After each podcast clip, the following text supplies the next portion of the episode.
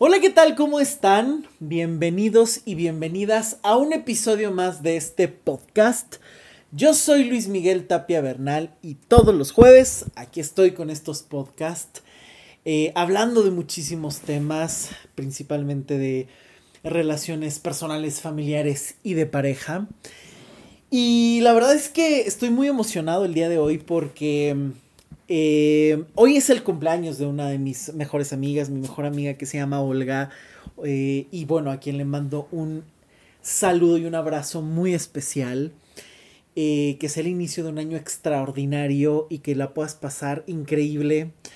Y sabes que a pesar de que uno está en cuarentena, yo creo que lo importante es qué tan resuelto está cada uno de nosotros, porque es así como enfrentamos la soledad, las situaciones y el estar más tranquilos, el irte descubriendo, siempre vas em, incluso asumiendo los años desde otra perspectiva, una perspectiva más serena, más mucho más tranquilo e incluso te puedes permitir mucho más la felicidad.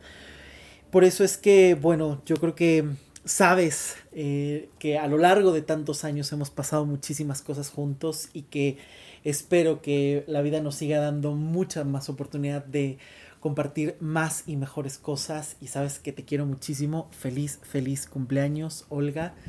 Y eh, ya nos pondremos al corriente y festejaremos muchísimo ahora que pase todo esto, pero no importan las circunstancias, importa cómo está uno e importa cómo se permite vivir las cosas cada quien.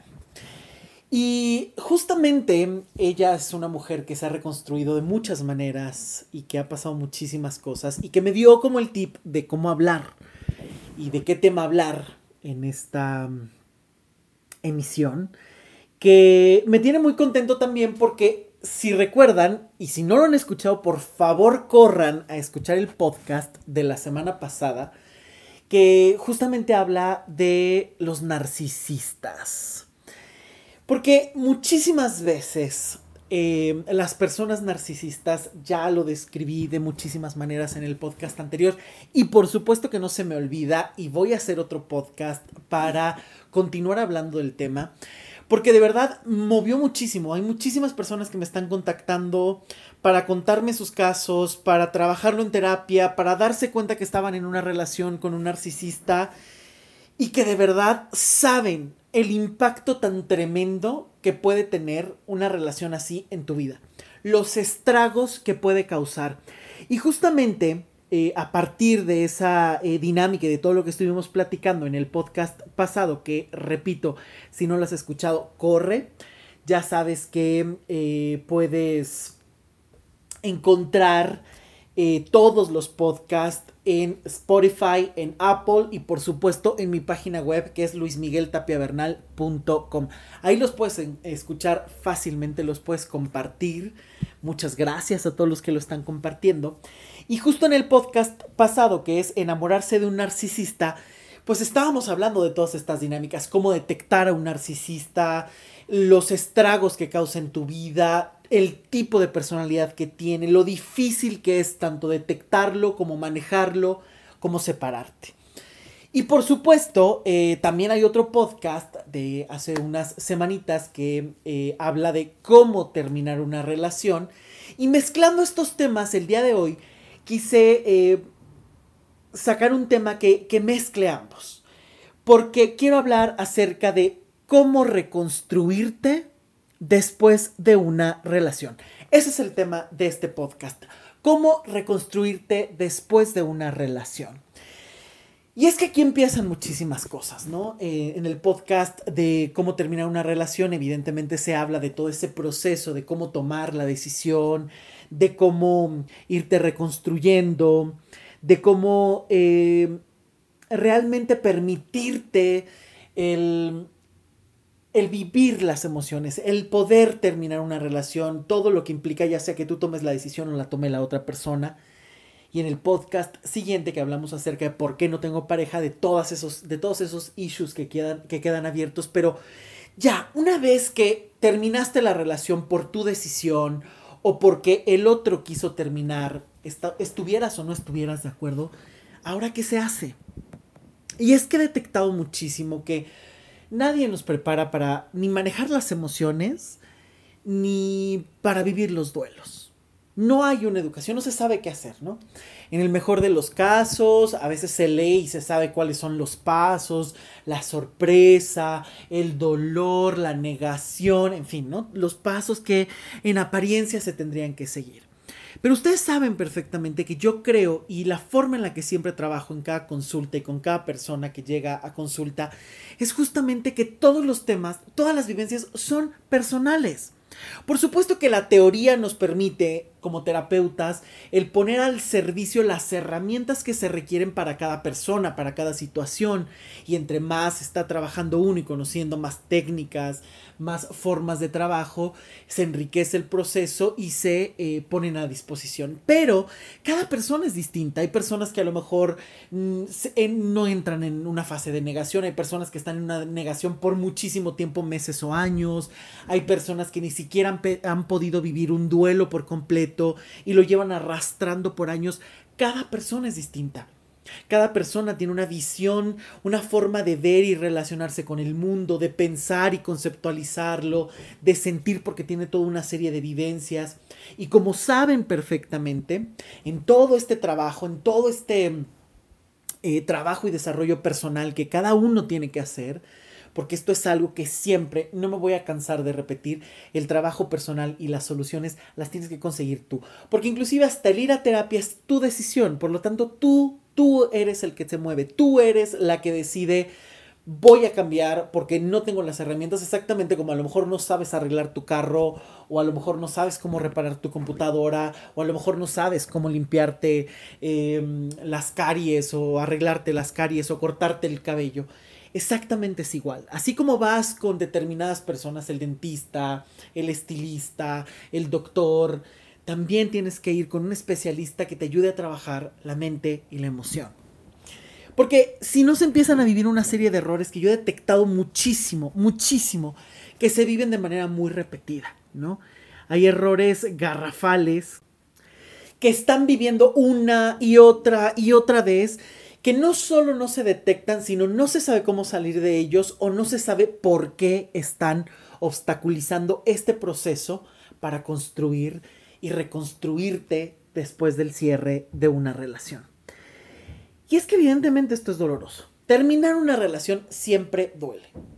A lo mejor puede liberarte porque ya querías, a lo mejor necesitas vivir el proceso de dolor y de arrastrarte un ratito, en fin, cada quien es distinto. Pero es cierto que hay dinámicas que se están repitiendo porque normalmente, ya sea la gente, tus amigos, por ejemplo, tu familia que te quiere muchísimo, normalmente es de, no te preocupes, échale ganas. Vámonos de fiesta, vamos a hacer algo que, que te evite pensar en esa situación.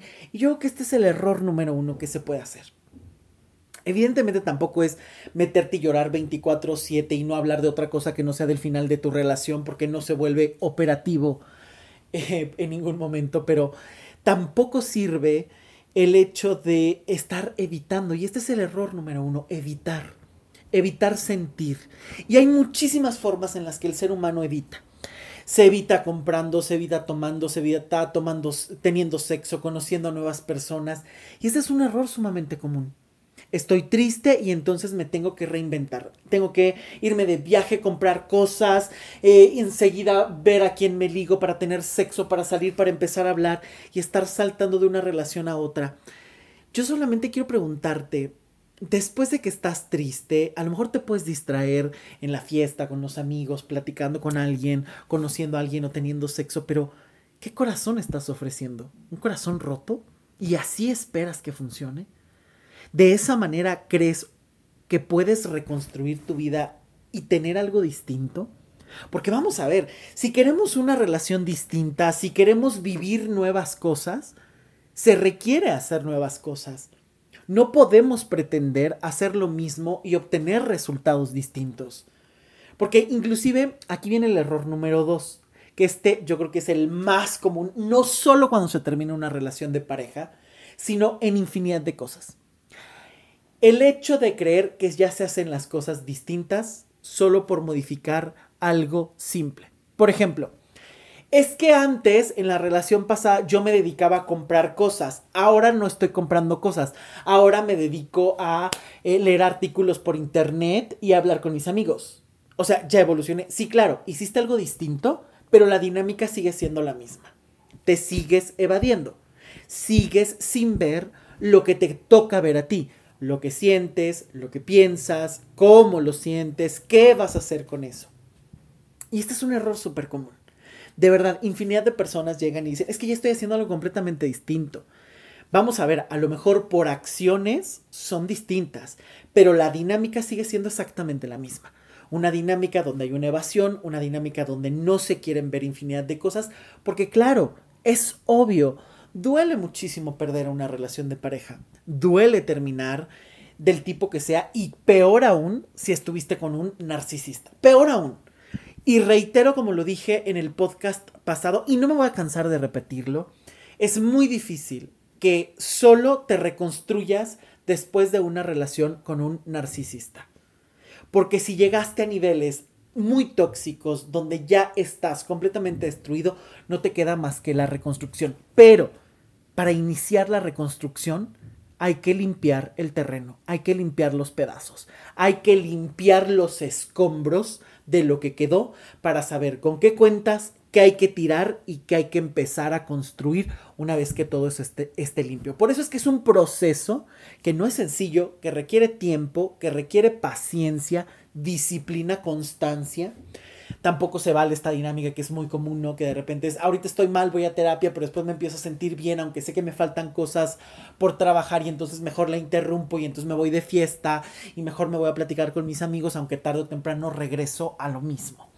No, hay que tener muchísimo cuidado con esto, porque de por sí terminar una relación es difícil. Si tú estuviste con un narcisista es aún peor. O sea, la relación, bueno, ya, olvídate, es muchísimo más caótica como para que todavía te sigas evadiendo. Como lo dije en el episodio anterior sobre este tema, es difícil detectarlo, es difícil salir de ahí, porque si estás o estuviste en ese patrón, es porque algo de tu historia ha resonado con eso. Algo en tu historia ha tenido sentido que tú permites y ves de manera natural que alguien te trate como te puede tratar un narcisista, de manera fría, de manera cruel, de manera hiriente y que sea constante. Y además difícil de demostrar, porque un narcisista hace que todo implosione en ti y todo sea culpa tuya. Por eso es tan difícil salir de esta relación, por eso es tan difícil reconstruirte, por eso es tan importante que la reconstrucción la asumas tú y la tengas que trabajar tú, porque si no, no va a funcionar. Eh, es más fácil evadirte y entonces sí voy a tener sexo o voy a buscar reemplazo de inmediato, ¿no? O eh, me voy a evadir con los amigos o me voy a evadir haciendo infinidad de cosas. Vale, está bien, hay momentos donde necesitas poner un poco de distancia y a lo mejor dices, bueno, pues me voy a poner a escribir, a dormir, a... pero que sean cosas productivas, para que por lo menos implique el empezar a cuidarte a ti, el empezar a darte cosas beneficiosas, lindas. Esto no implica que no tengas que salir de amigos, que no vayas de fiesta, a lo mejor a veces se requiere, pero ojo, porque también esta es la otra dinámica. Algunos dicen, ok, hoy voy a salir, pero después es de jueves a lunes y después de domingo a domingo, estar saliendo de fiesta con los amigos, evadiéndote, y de repente te das cuenta que sigue doliendo porque no has salido de ahí. O de repente se ha olvidado, parece que ya no está, y cuando inicias otra relación empiezas con 17 mil fantasmas extrañas a la otra persona, todavía la piensas, te gustaría estar con ella, quisieras abrazarlo o vives cuidándote de no repetir lo que la otra persona te hizo. Cuidado con esto. Porque si tú vives cuidándote, porque si tú vives añorando, no estás en el presente. No estás disfrutando lo que tienes y no te permites descubrir y conocer a la nueva persona con la que quieras estar. Por eso es que de nada sirve que estés evadiéndote de una relación a otra, porque solamente vas a dar migajas y lo peor, te vas a conformar con migajas. Porque una persona que no se ha reconstruido ni siquiera ha tenido tiempo y paciencia para estar consigo mismo, No sabes ni siquiera quién eres después de una relación. Y fíjense que la otra vez eh, vi un, em, hace muy poquito, me mandaron por WhatsApp una imagen que me dio muchísima risa y que si la vieron ahí en mis redes sociales la subí ahí en mi página de Facebook y en mis estados de WhatsApp. Que de verdad muchísimas personas me decían, eh, suena fuerte, pero es real. Y la frase dice, no te confundas. En esta cuarentena no te estás aburriendo estás descubriendo que vivir contigo mismo es insoportable. Y estoy completamente de acuerdo con esta dinámica, estoy completamente de acuerdo con esta frase porque esto es lo que está ocurriendo. Y eso es lo que ocurre cuando terminas una relación y la dejas inconclusa. No me puedo hacer cargo de esto, no sé quién soy, ni yo mismo me soporto y estoy esperando que los amigos, que la fiesta, que el trabajo, que el sexo, que el alcohol, que lo que sea, me ayude a salir de aquí.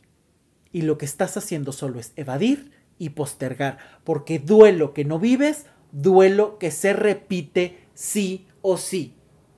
La gente cree que simplemente con no ver algo, con no poner atención en algo, se va a solucionar por sí mismo. Y esto no ocurre.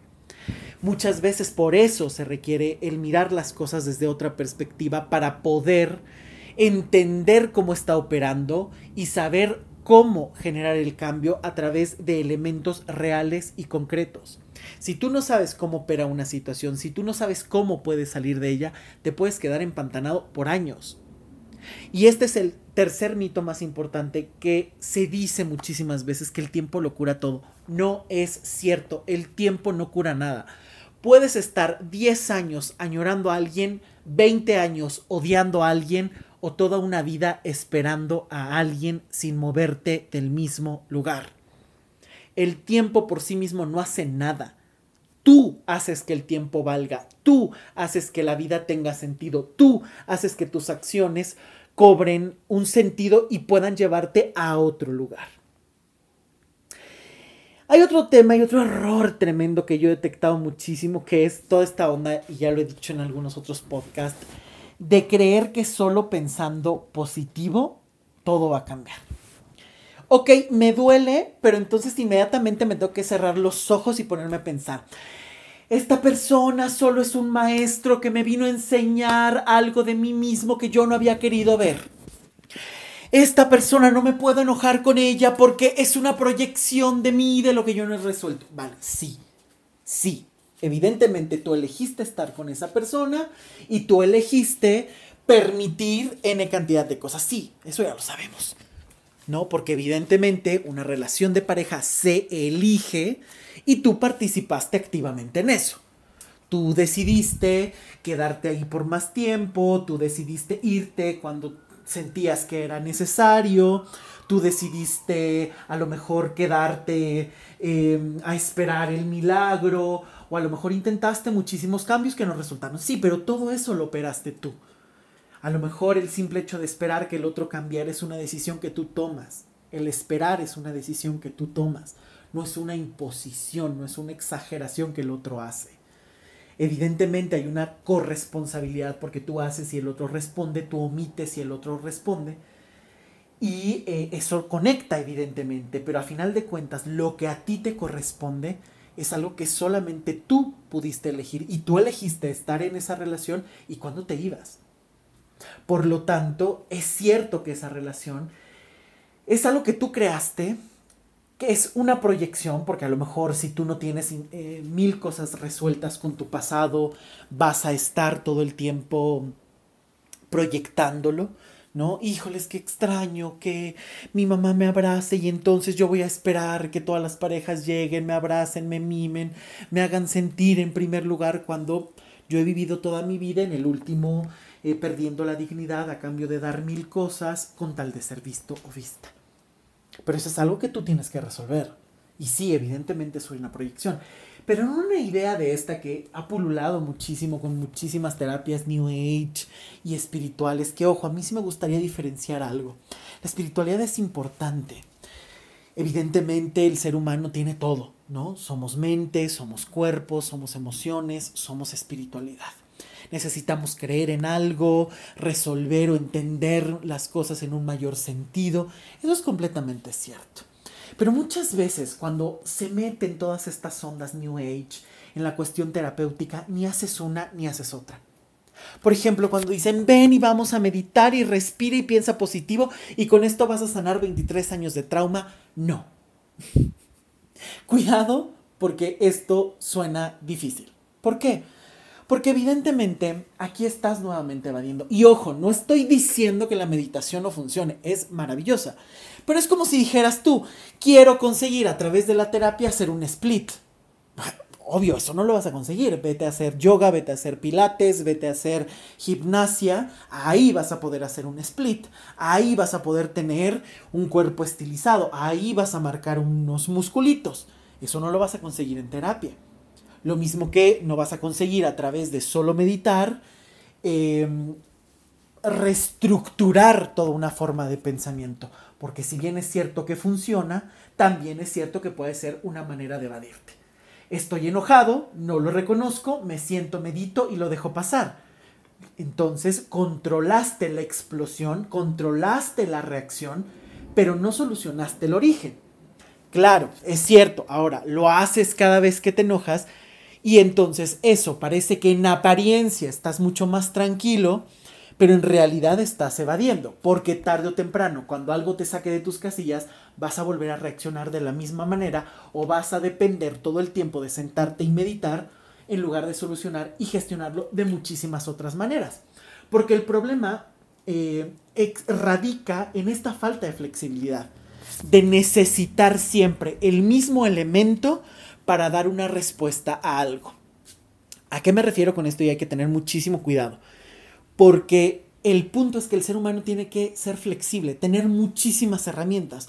No es lo mismo enojarte con tu jefe que a lo mejor enojarte con tu pareja. No es lo mismo enojarte con un hermano que con tus padres. A lo mejor en tu familia pueden sentarse y se gritan y tal. Pero esto no lo puedes aplicar en tu vida laboral.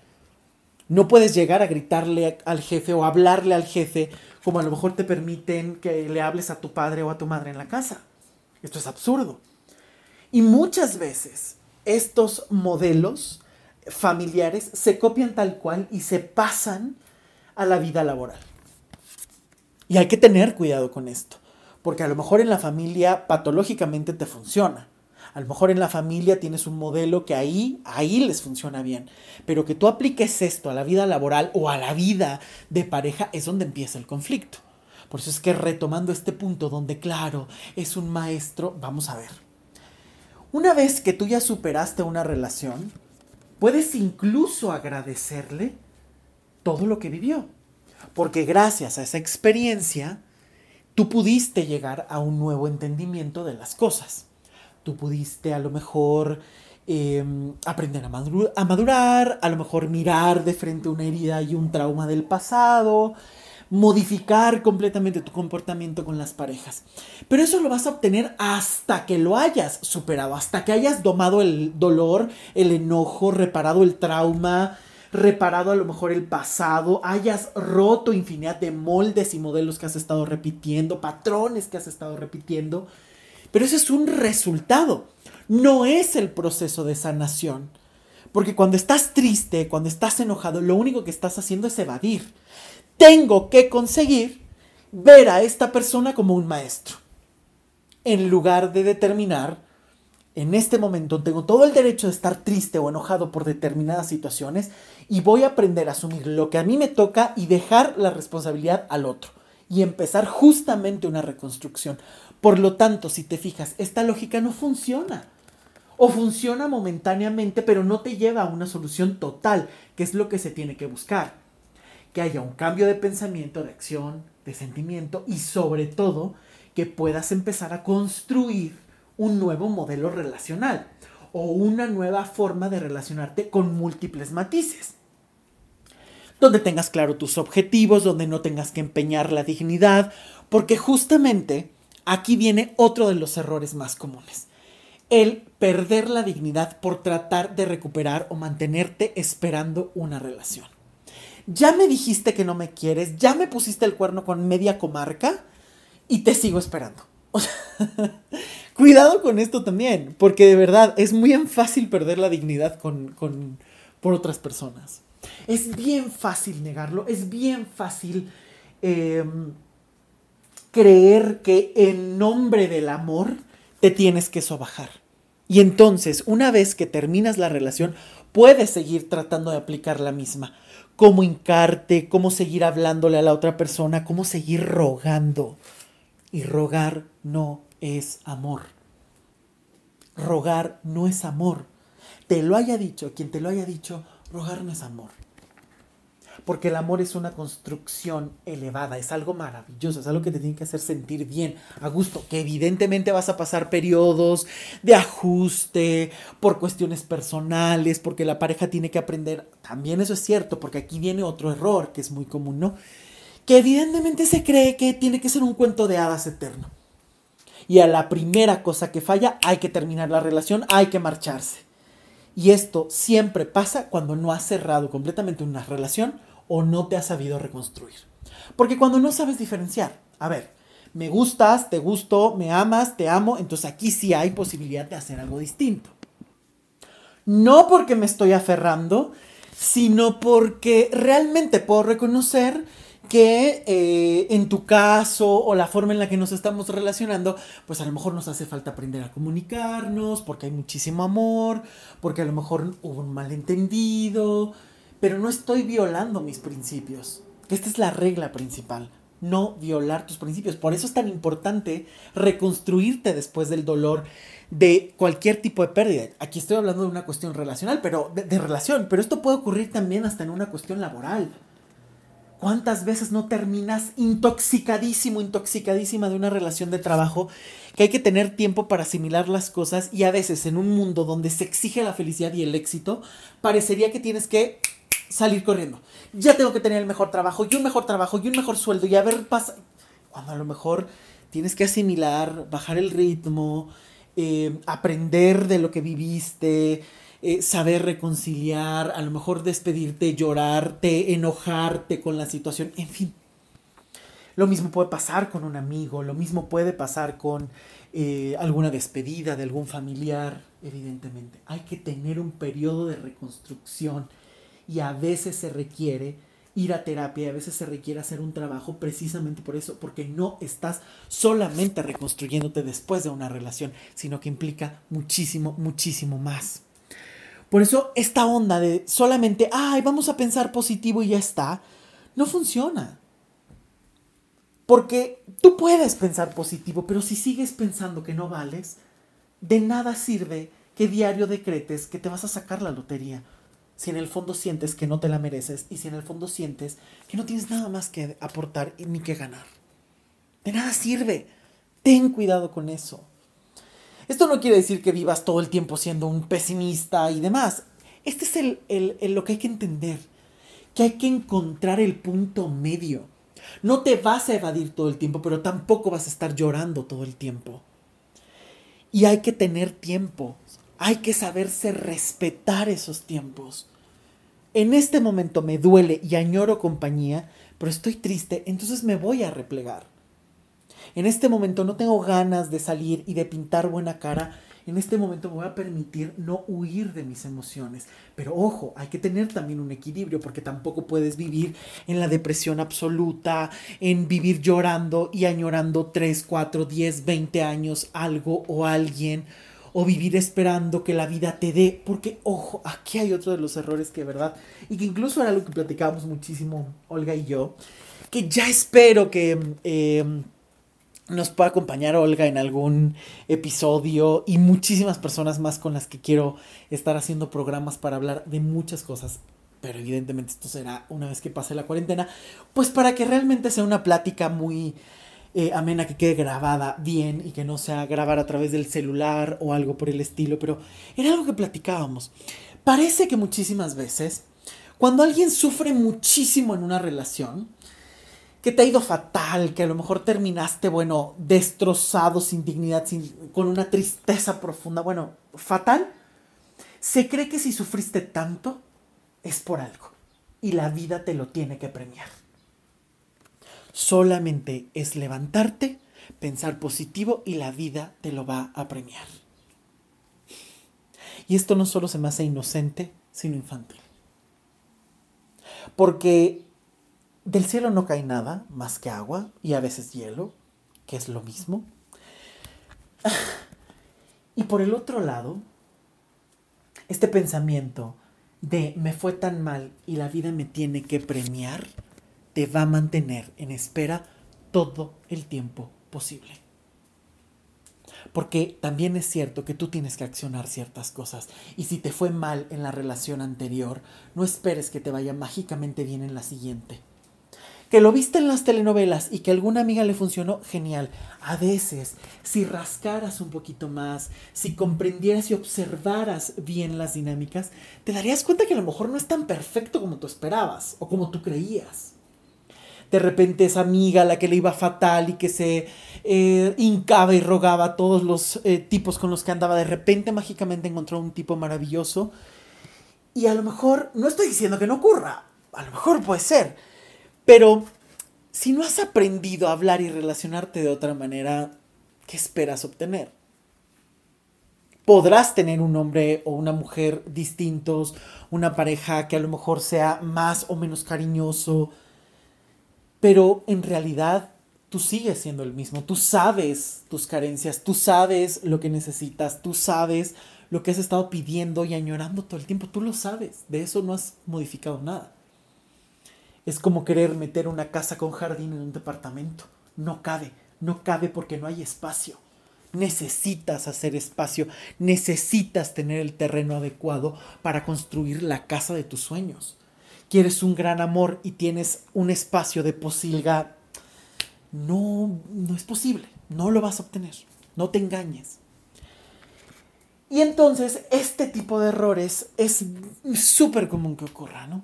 Creer que mágicamente la vida te tiene que compensar y te lo debe. Y vivir así es vivir herido. Es vivir de manera infantil. Porque entonces es esperar la caridad externa, es esperar la magia externa sin que tú tengas que mover un dedo. Y para poder obtener otras cosas hay que mover infinidad de cosas. Y estos son errores sumamente comunes. Ya sufrí demasiado, entonces todo tiene que ser distinto. Y solo si me rodeo de gente positiva va a ser suficiente. A ver, y en este tema sí quiero hablar de, de este punto porque yo creo que sí, entre seres humanos nos influimos evidentemente, ¿no? Si tú estás con los típicos amigos que simplemente están hablando de a ver quién sufre más y se van al café y entonces desde yo le rogué una vez, no, cállate, yo le rogué 23, no, cállate, yo le llamé 57 veces, ay, por favor, yo le llamé 102. Que parece que literal nada más están haciendo competencias de a ver quién sufre, se humilla, lastima y a ver a quién le escupen más. Evidentemente no vas a salir de ahí porque hasta parece más bien competencias y parece un regodeo en el dolor y en el drama. Pero evidentemente si encuentras a otra persona que te dice, a ver, ya para, una de dos, o te sacudes y entonces eso te permite decir, híjole, a ver, ¿tendrá razón? O de plano haces lo que casi siempre pasa. No bueno, qué tipo, qué tipa tan fríos. Yo necesito tiempo, ¿qué le pasa? O sea, qué exagerado, mira, me está pidiendo y lo tomas personal y de inmediato lo conviertes en enemigo. Cuidado. Porque es muy común que ocurra. Muy, muy común. Inmediatamente lo conviertes en objetivo. en un objetivo de enemistad. Y entonces se convierte en esa persona que, al contrario, ¿no? Mira, me viene a criticar cuando a lo mejor te está mostrando una realidad si tú sigues haciendo lo mismo y quejándote y llorando, eso no significa más que vives en el desconsuelo. Estás tan desconsolado que lo único que necesitas es el apapacho para seguir en lo mismo, por lo tanto no quieres cambiar. Porque tienes beneficios en la compañía de los amigos, porque tienes beneficios en la tristeza y en la miseria, porque no conoces otra forma de vivir y no tienes otra forma de aspirar. ¿A qué aspirar? ¿A qué punto se quiere llegar? Cuidado. Porque sí, es cierto, o sea, el simple hecho de que tú te rodees de otras personas te puede aportar cosas, pero tampoco va a significar que esas personas van a hacer todo por ti, que esas personas van a modificar tu vida, porque es algo que depende de ti. Lo acabo de ejemplificar. Puede llegar alguien, darte la solución, pagarte la terapia, em, En fin, que yo siempre he dicho esta parte, ¿no? Por ejemplo, los que ponen infinidad de pretextos de es que no tengo dinero para ir a terapia. Mm. A veces, si hicieras cuentas de todo lo que gastas en otras cosas, seguro te alcanzaba para la terapia. El que quiere puede. Y eso lo hemos corroborado infinidad de veces. Aquí en México está esta idea de hacer los 15 años y vemos a familias que económicamente a lo mejor están sumamente mal y de repente hacen una fiesta cerrando la calle o rentando salón con todo, claro, con 17 mil padrinos hasta de calzones, pero eh, encontramos que se puede que lo hacen, que buscan alternativas. Exactamente igual se tendría que ser para cualquier cosa. Quiero conseguir esto, pues busco alternativas. Trabajo horas extras, busco forma, negocio, eh, pido una tarjeta, no sé, hay formas, hay alternativas. Cuando no, hay pretextos. Entonces tú puedes encontrar una persona que hasta te regale la consulta que vayas, pero si tú quieres seguir en lo mismo, lo vas a tomar como enemigo. Ay, no, es que la terapia no me gustó. Ay, es que está muy lejos. Ay, es que dura mucho. Ay, es que tengo que ir varias veces. Ay, yo creí que con una iba a ser mágica. O de plano, ni siquiera tienes eh, la decencia de cancelar, ¿no? O de agradecer. Entonces, desde aquí hay infinidad de temas que si te das cuenta, tiene que ver con una concepción del mundo. Por eso es que si tú te rodeas de personas distintas, puedes encontrar cosas distintas, pero eso no significa la solución. Porque puedes simplemente estar imitando y distrayéndote o de plano decir, esto no va conmigo, este tipo o esta tipa me hablan horrible y entonces no me funciona, bye. Y de inmediato enemistad asegurada. Porque realmente quien quiere hacer el cambio busca alternativas. Buscas alternativas y te mueves y haces y consigues. Así como a lo mejor a veces has conseguido para pagar deudas innecesarias o necesarias, da igual. Así como has buscado alternativas para terminar tu carrera, para hablar con los amigos, para abrazar a alguien que quieres, así puedes encontrar las alternativas para cuidarte a ti mismo y para solucionar. Pero asegúrate de que el problema no sea una justificación para ti. Porque en esta reconstrucción también hay que quitar a veces situaciones que te dan consuelo, pero no solución. Y esto no siempre gusta. Porque muchas veces es de, ay, bueno, pero es que tengo este paliativo de relación, pero tengo este paliativo de amistad, pero es que tengo este paliativo que me hace sentir bien. Sí, en una islita, en un mundito chiquito, que fuera de eso siempre vas a estar en problemas. Y es que este es un problema, ¿no? Porque muchas veces la gente no quiere hacer renuncias. La gente normalmente quiere es cámbiame pero no me cambies haz que yo tenga. Por eso es que muchas veces a las personas les gusta esto de simplemente decreto y ya está. Porque entonces depende del decreto, depende de cuántas veces lo repita, depende de la vela que ponga, depende de las hierbas con las que me limpie, depende de la carta astral, depende de las flores que ponga, depende de cómo me vista, depende de cualquier cosa externa, no depende de mí. Por eso es que es muchísimo más fácil cualquiera de estas evasiones, cualquiera de estos puntos. Es más fácil mirar afuera, es más fácil poner afuera esa responsabilidad que asumirla. Porque claro, es muchísimo más fácil prender una velita, pedir deseos y decir, ya, todo cambió mágicamente, genial. Que no estoy diciendo que no sea algo lindo, te puede gustar tenerla en tu casa, pedir, te enfocas, a lo mejor te gusta meditar, genial. Pero una vela no te va a solucionar 10 años de trauma. Una vela no te va a transformar 20 años de haber perdido la dignidad en una relación. Eh, una vela no va a cambiar tus adicciones, una vela no va a cambiar eh, a tu pareja. Lo va a cambiar tu responsabilidad, lo va a cambiar tu forma de pensar distinto, actuar distinto, sentir distinto, de recuperarte y de dejar de vivir con un hueco en el pecho eterno. De verdad, eso sí puede hacer un cambio. Lo demás es juego, lo demás es esta parte de seguirte evadiendo, de seguirte justificando y de seguir depositando afuera algo que te corresponde a ti. Por eso es, encanta, hay que mejor checar el horóscopo y que el horóscopo me diga hasta cómo me tengo que vestir hoy, qué tengo que comer y qué mm, eh, incienso tengo que poner en mi casa. Porque ni siquiera soy capaz de decidir eso, porque ni siquiera puedo decir, hoy quiero poner esto y lo voy a poner, pero voy a hacer otra cosa. Es más fácil seguir esos rituales y decir no funcionan porque a lo mejor no, hizo bien, no hice bien el ritual, porque tenía que prender la vela, dar 23 vueltas, conseguir pelos de chango y echarle eh, dos litros de aceite encima. Ay, pero es que le eché litro y medio. Entonces, como ya no le eché el otro medio litro con razón, no funcionó. Es más fácil evadirte con eso. Es más fácil a veces tener esos pequeños consuelos que no te llevan a nada, porque a final de cuentas es algo momentáneo, pero tarde o temprano la herida te alcanza. Tarde o temprano la no reconstrucción que has hecho va detrás de ti porque es una sombra que te acompaña. Solo cuando iluminas la sombra, solo cuando le pones luz y ves eso que no quieres ver, logras ese cambio. Claro que es difícil, para eso también se requiere el acompañamiento de alguien, porque a veces uno mismo no puede verlo porque no te alcanza, nadie puede sacarse los ojos y mirarse a sí mismo. Eh, no puedes ver con tus propios ojos tu nuca, necesitas de un espejo, necesitas de alguien que sostenga ese espejo para poderte ver a lo mejor sobre otro, por lo tanto requieres ayuda, es exactamente igual en la terapia. Y muchas veces terminar una relación es tener que reconstruirte, pero además mirar habitaciones y abrir cajones y abrir baúles que no son sencillos, que no son bonitos, que no son cómodos, que asustan, que duelen y que enojan.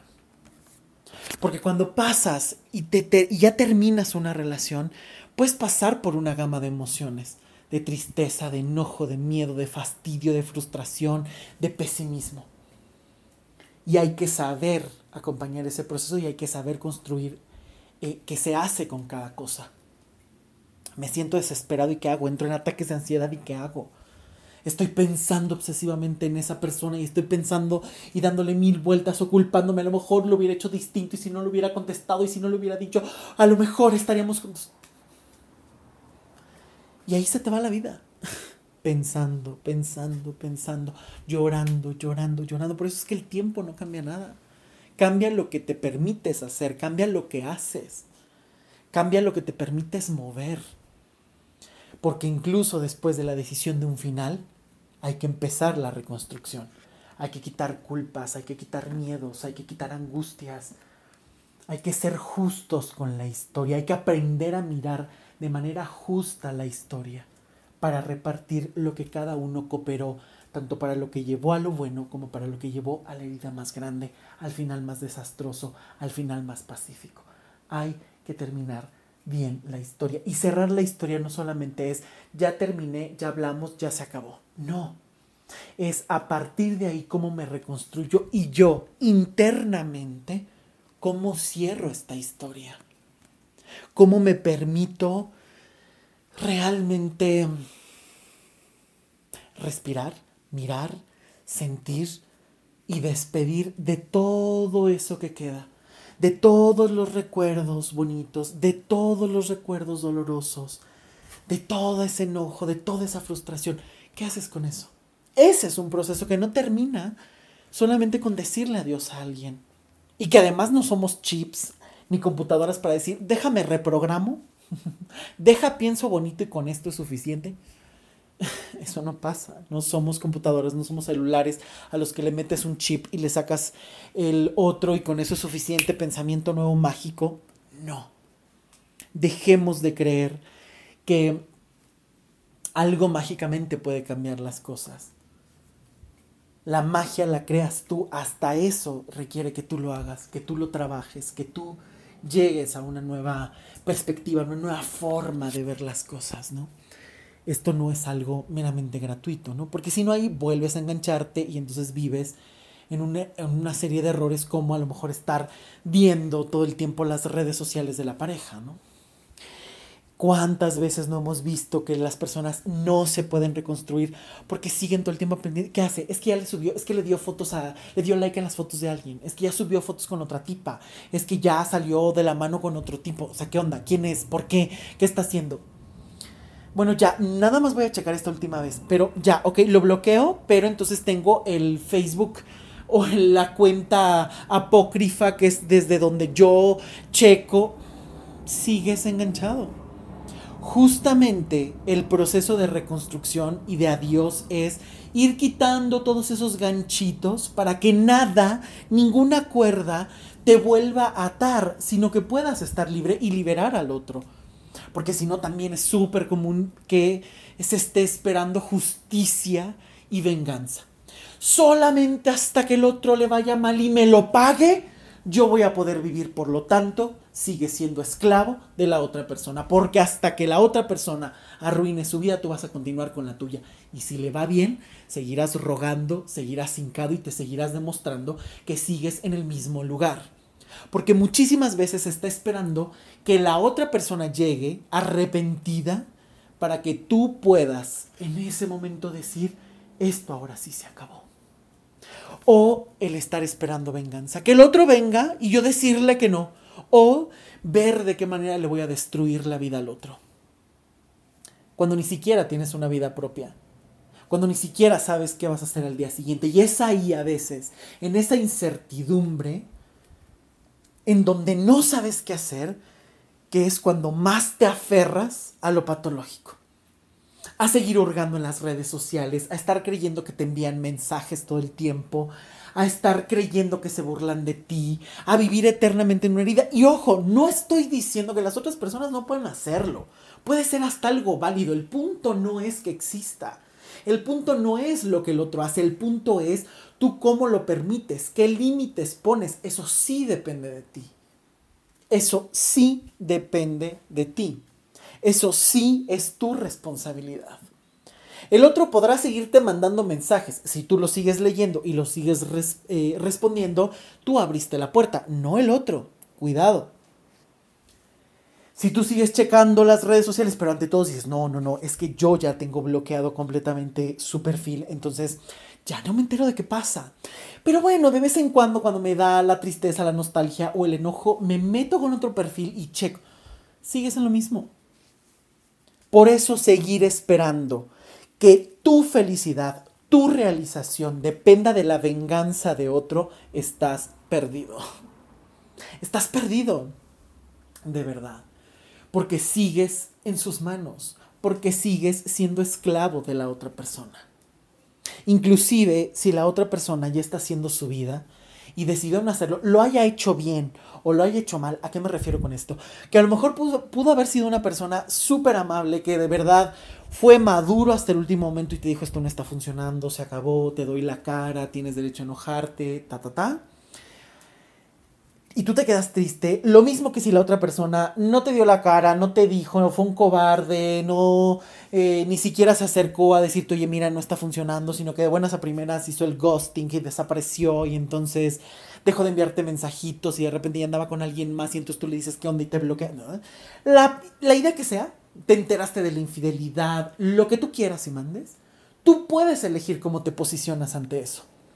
Tú puedes elegir qué vas a hacer con eso. No puedes vivir a la deriva. No puedes vivir esperando hasta que yo me vengue y entonces el otro lo pague, porque entonces sigues viviendo en función del otro. Ojo, que estés enojado, que tengas muchísima rabia dentro, por supuesto que tienes todo el derecho de sentirla.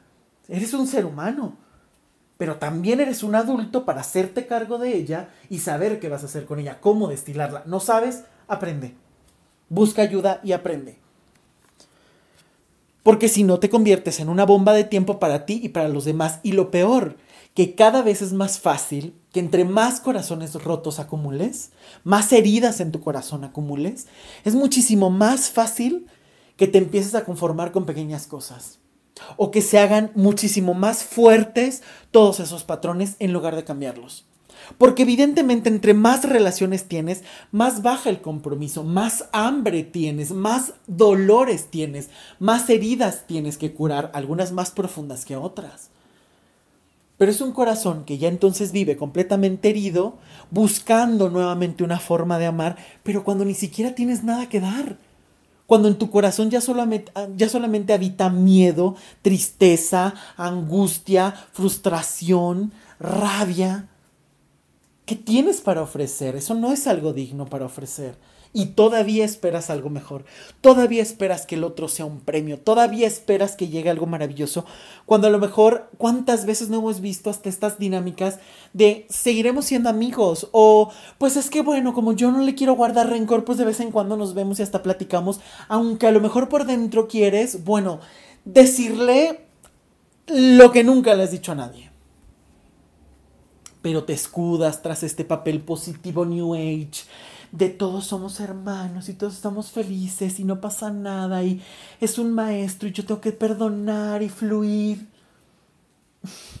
Cuando a lo mejor lo que necesitas es saber destilar ese enojo, saber destilar esa rabia, esa tristeza, esa conglomeración de emociones que tienes ahí, para entonces sí estar libre y entonces sí poder mirar a esa persona de otra manera. No importa que sigas trabajando con esa persona, no importa que a lo mejor no la vuelvas a ver. Tu vida puede continuar y la puedes reconstruir si tú así lo decides, si tú trabajas por eso. Si no, aunque te dieran la solución, no la vas a tomar. Y entonces vas a seguir recurriendo a una serie de errores para seguirte enganchando y jamás empezar la reconstrucción. Y una reconstrucción, ¿qué elementos tiene que tener? tiene que tener elementos muy claros. Tiene que haber disminuido estas cuestiones álgidas en las emociones. Tienes que aprender a manejarlas. Que tarde o temprano con el tiempo vayan disminuyendo, pero ¿cómo van a ir disminuyendo si no las sacas, si no las miras, si no las trabajas? Ocultarlas no sirve de nada. Maquillar no sirve de nada. Es como si tú tuvieras infinidad de manchas en la piel y entonces te lo cubres con maquillaje, se ve genial. Sí, pero en algún momento llueve, te desmaquillas, te lavas la cara, vuelves a la realidad. Es exactamente igual. Emocionalmente es exactamente igual. Puedes no tener a lo mejor... Em, tienes que buscar que se que esas manchas ya no existan. Tienes que buscar justamente que haya una paz dentro de ti para que puedas fluir de otra manera. Entonces, esa paz, ¿cómo se consigue? Sabiendo manejar cada emoción que tú sientas, sabiendo que esos recuerdos hay que neutralizarlos, la forma de pensar obsesivamente, pero además crear un aprendizaje a partir de lo vivido. Y el aprendizaje solamente se logra cuando estás neutral, cuando sacaste el provecho completo y absoluto de la situación. Si tú no sacas el provecho de la situación, si tú no sacas y aprovechas eh, primero las emociones, difícilmente vas a llegar a una construcción de un pensamiento distinto, de una acción distinta, de una emoción distinta. Eso no va a ocurrir. Para reconstruirte tienes que limpiar toda aquella porquería que no te sirve y poder empezar a edificar con nuevos cimientos un nuevo edificio a tu medida, una nueva casa, un nuevo spa, lo que tú quieras construir a tu medida. Eso sí te corresponde a ti. También saber que no puedes ser juez y parte de la situación. Esta reconstrucción a veces es, se acabó y se acabó, pero tú no puedes ir de buen samaritano a, cuéntame cómo estás, estás mal porque te dejé. Es obvio que está mal porque la dejaste o porque lo dejaste. No puedes ser juez y parte.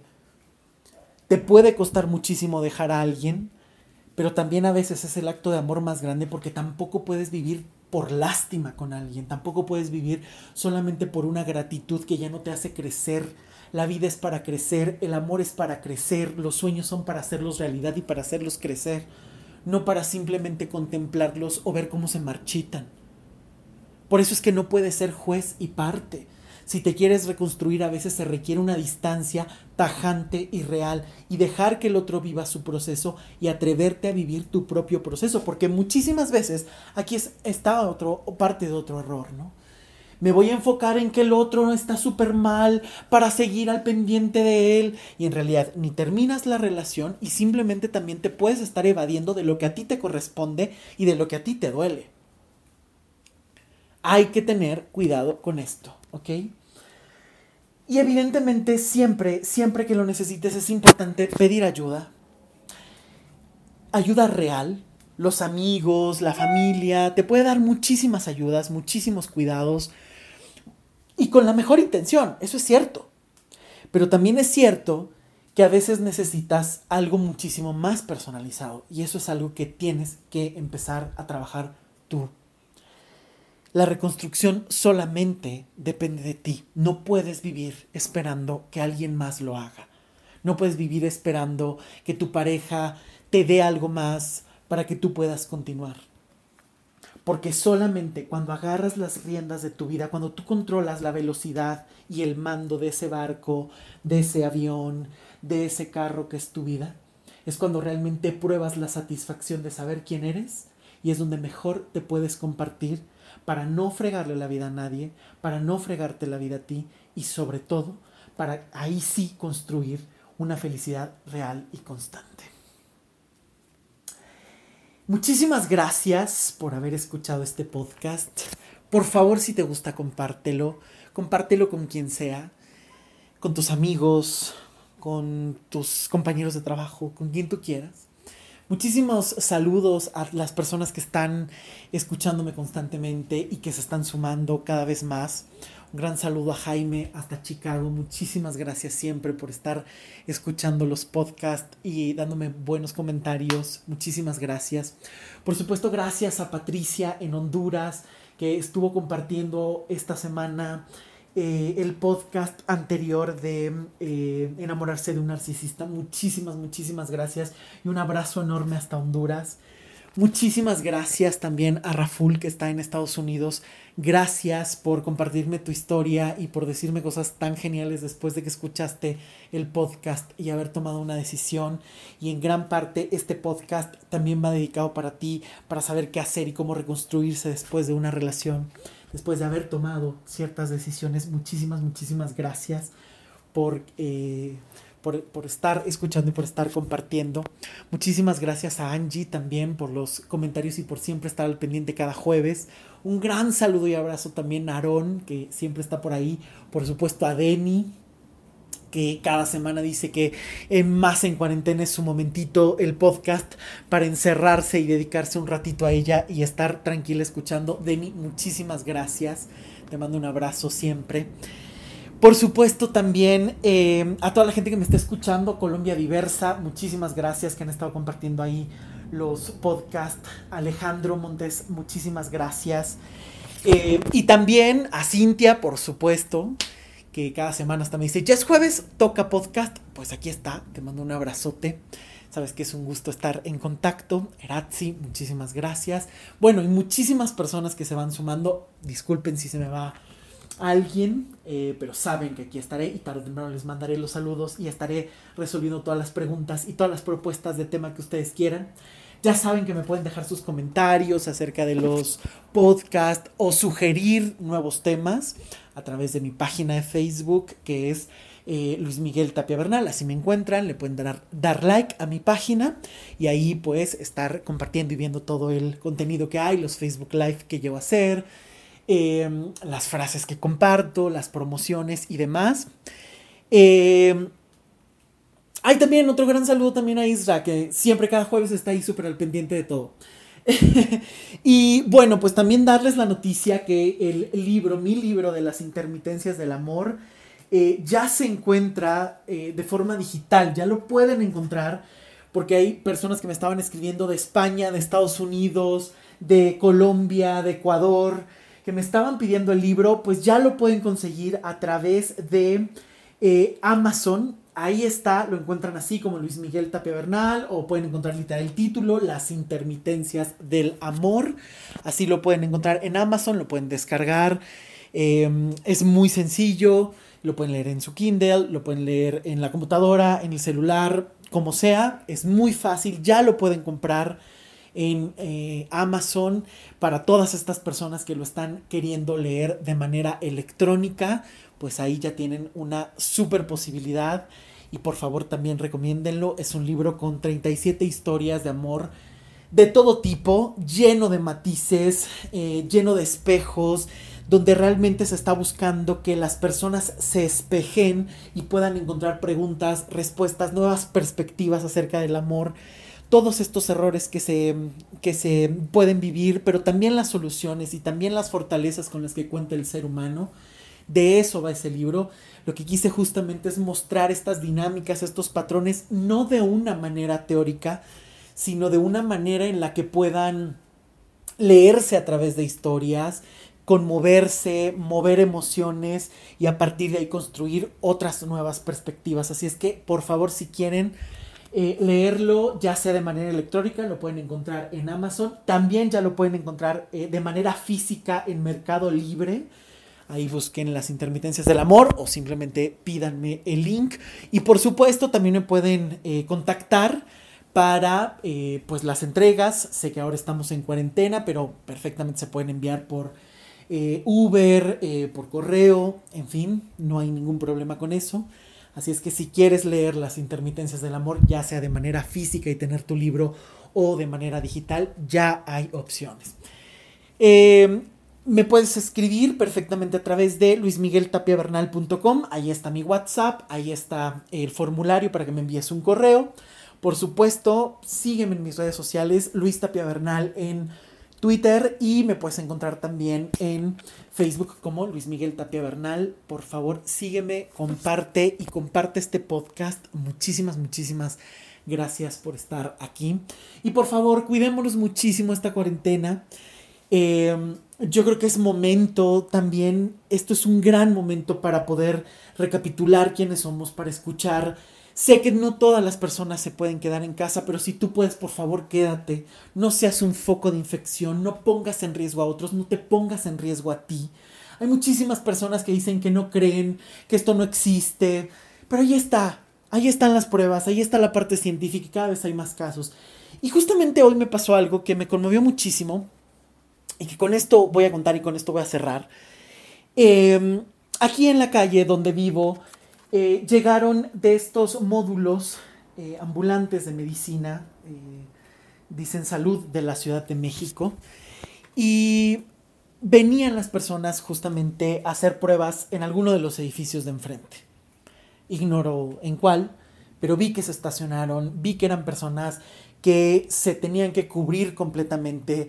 Eran como cuatro personas que venían en una camioneta que están arriesgando su vida por cuidar a otros y por dar resultados a otras personas. Eh, dos se quedaban afuera, dos venían, se, cubrían completamente con todo este material em, médico de color azul, se cubrían el pelo, se ponían unas gafas, se ponían eh, cubrebocas, eh, cubriendo las parte de arriba del cuerpo, un pantalón, cubriéndose los zapatos, para poder hacer. Después de un rato vi que ya estaban afuera, se estaban cambiando. Y eh, vi a las dos personas que eran las que habían entrado a hacer la prueba a, em, pues, a quien estuviera enfermo o quien presentara síntomas. Quién sabe si salieron positivos, si no, no sé. Pero a mí me conmovió muchísimo ver a estas personas. Era un hombre de unos 50 años con una nobleza en la cara impresionante y era una mujer entre 35 y 40 años, morenita, que traía el logo de la UNAM en su eh, Filipina, con gusto haciendo su trabajo. Me conmovió porque la verdad es que yo no supe, yo no sé cómo lo viven. Estas personas van a llegar a su casa, abrazar a su familia o a lo mejor se han tenido que aislar para no contagiar a otros, pero siguen trabajando por tener dinero, por cuidarte a ti, porque fue la, mm, profesión que eligieron y han sido completamente responsables. Y de verdad se me hace indignante, completamente indignante. Yo no encuentro el nombre. Para estas personas que han estado agrediendo médicos o que han estado agrediendo enfermeras y enfermeros, no puedo creerlo. No puedo creer que no solamente se tenga que luchar contra una pandemia, sino que además se tenga que luchar contra la cerrazón humana y la estupidez. No lo puedo entender. Son las únicas personas que pueden hacer algo por los enfermos, por cuidar, por sacar adelante a las personas que a lo mejor pueden morir. Y a ellos los estás agrediendo y a ellos los estás atacando. Esto es inaudito. ¿Te quieres proteger? Quédate en tu casa. Sigue las reglas. Estas son las verdaderas cosas que tienes que hacer lavarte las manos, cuidarte. Ya sabemos las reglas hasta el cansancio y si no las sabes las puedes encontrar simplemente entrando a Google y poniendo coronavirus y te va a salir hasta cómo lavarte las manos por si no sabes. Pero es inaudito que estemos cuestionando o que estemos criticando o que estén agrediendo a las únicas personas que están haciendo algo en el primer frente para salvar la vida. Se me hace completamente injusto, de verdad. Y me conmovió mucho precisamente por eso, porque cuando vi este camión, que además, esta camioneta, perdón, que además se estaciona, que tú dices, ay, parece que no existe, y de repente ves que en tu calle alguien en otro edificio, en otro lugar, puede tener eso, que a lo mejor conoces ya personas que en Italia, que en Estados Unidos o que en el país ya han perdido amigos o familiares, es cuando dices, esto es en serio. Pero no necesitas tener que verlo para corroborar las cosas. Y menos en algo tan evidente que ha paralizado países enteros. Que puede haber otras, eh, otros intereses políticos o económicos, quizá, a lo mejor. Pero aquí tenemos que acatar las reglas y si tú no puedes por alguna razón y tienes que salir a trabajarlo, hazlo con muchísimo cuidado, hazlo con muchísimo respeto y por favor apoyémonos entre todos. Creo que esta pandemia lo que nos está enseñando es justamente esto, que estamos conectados. Si yo no me cuido, yo no cuido a los otros. Si el otro no se cuida y si algo en esa cadena de seres humanos falla, muchísimos otros se pueden ver afectados. Así que hay que tener muchísimo cuidado con esto. Quédate en casa, sigue las reglas. Si tienes que salir a trabajar, por supuesto que lo tienes que hacer. Hazlo con la mayor seguridad y el mayor cuidado posible respetemos a los doctores, respetemos a las enfermeras, respetemos, por favor. Apoyemos a las personas que puedan, a los negocios eh, independientes. Muchísimas veces se, eh, se busca a lo mejor comprar todo a los grandes almacenes, cuando a lo mejor hay muchísimas personas en los mercados, en, tus, en tu misma calle, trabajando y jugándose su vida por tener dinero, por no hacer decaer sus sueños, su negocio apóyalos. Hagamos esto. Esto nos está demostrando justamente que somos seres humanos, que estamos conectados y que podemos hacer el cambio si estás en tu casa y, y, aprendes o buscas la forma de relacionarte de otra manera contigo mismo. Si te cuidas tú y cuidas a los otros, si buscas protegerte, si buscas humanizarnos entre todos. Yo creo que esto es algo que tenemos que hacer y que a final de cuentas hay situaciones que evidentemente van a salir eh, de nuestro alcance, hay situaciones que no se pueden controlar, a lo mejor a, veces hay muchísimas, eh, una montaña rusa de emociones para quienes están en casa, hay otros que a lo mejor eh, no lo padecemos tanto o no lo padecemos el estar en casa, incluso estamos disfrutando o encontrando otras herramientas, pues cada quien lo vive de manera distinta. Pero eso no significa que si algo no te gusta no lo puedas cambiar. O eso no significa que vivas criticando y cuestionando. Yo creo que sí, evidentemente esta pandemia nos está mostrando que también estamos con nosotros mismos, cómo nos estamos relacionando con nosotros mismos y qué tanto somos conscientes o cuidadosos de uno mismo y de los demás. Así que hay que tomar precauciones, hay que respetar, hay que cuidar y hay que ser conscientes de que después de esto nada volverá a ser igual. Estamos ante un momento histórico donde muchísimas cosas están cambiando, la forma de relacionarnos, la forma de saludarnos, la forma hasta de vincularnos con nosotros mismos, porque a veces cuesta trabajo estar en casa porque no te has sentido cómodo contigo, porque tienes muchísimas cosas pendientes que tienes que resolver, que tienes que saber sanar. Así es que eso te toca a ti. Y bueno, por supuesto, les recuerdo que siguen las consultas. Yo estoy dando consultas vía Skype, sobre todo ahora que estamos en fase 3 acá en México. Ya la gente que ah, sabe que está en otras ciudades, en otros países, saben que sigo dando consulta y que he aplicado la técnica de trabajar a través de Internet eh, ya desde hace mucho tiempo. Es exactamente igual. Eh, se producen los mismos resultados. Lo único que pues que se busca es que tengas cámara, micrófono, un espacio para estar a solas, una buena conexión a internet para estar evitando a lo mejor Em, grandes conflictos de, ay, no puedo, no te escucho y demás. Pero el trabajo es exactamente igual, se dedica el mismo tiempo, lo vas a ver de la misma manera, va a tener el mismo efecto, porque lo que importa es la mecánica, el trabajo, la metodología que se utiliza y saber qué es lo que hay que, eh, al punto al que hay que llegar. ¿Cuál es tu objetivo? Pues obviamente decir esto no me gusta, las respuestas se trabajan, las soluciones se trabajan en terapia y para eso se busca la ayuda. Así es que no hay pretexto. Ya también se cuenta con, em, ya tengo la opción de e-commerce, de pagar a través de internet con tarjeta de crédito. igual aplica para una sola exhibición y a meses sin intereses, así es que no hay pretexto, las consultas siguen, el trabajo y yo creo que más que nunca se tiene que realizar el trabajo personal. Eh, hay infinidad de estudios y he publicado hasta algunos artículos eh, que dicen que justamente toda esta eh, pandemia va a modificar y mover muchísimas cosas emocionales en las personas tanto durante este proceso como después de la pandemia, así es que más que nunca es un trabajo que se tiene que realizar con mucha conciencia y sobre todo enfocados en la solución y a ir dando resultados, que ese es el trabajo que a mí me gusta realizar, enfocando eh, todo en la solución y no nada más en estar rascando en, en, el problema o no nada más estando en la teoría, sino realmente llegar a una solución y que este trabajo sea una exploración profunda, entender el origen, pero sobre todo modificar comportamientos, comportamientos, patrones y todo lo que sea necesario. Así es que no hay pretexto, me puedes buscar para una consulta individual de pareja, que esto debe seguir. Muchísimas gracias por escuchar, muchísimas gracias por compartir y por supuesto nos escuchamos la próxima semana que como cada jueves habrá otro episodio más de este podcast. Yo soy Luis Miguel Tapia Bernal. Te deseo una semana extraordinaria, que realmente sepas que el cambio y la reconstrucción son posibles si tú lo haces posible, si tú lo trabajas. Muchas gracias, que estés muy bien. Nos escuchamos pronto. Chao.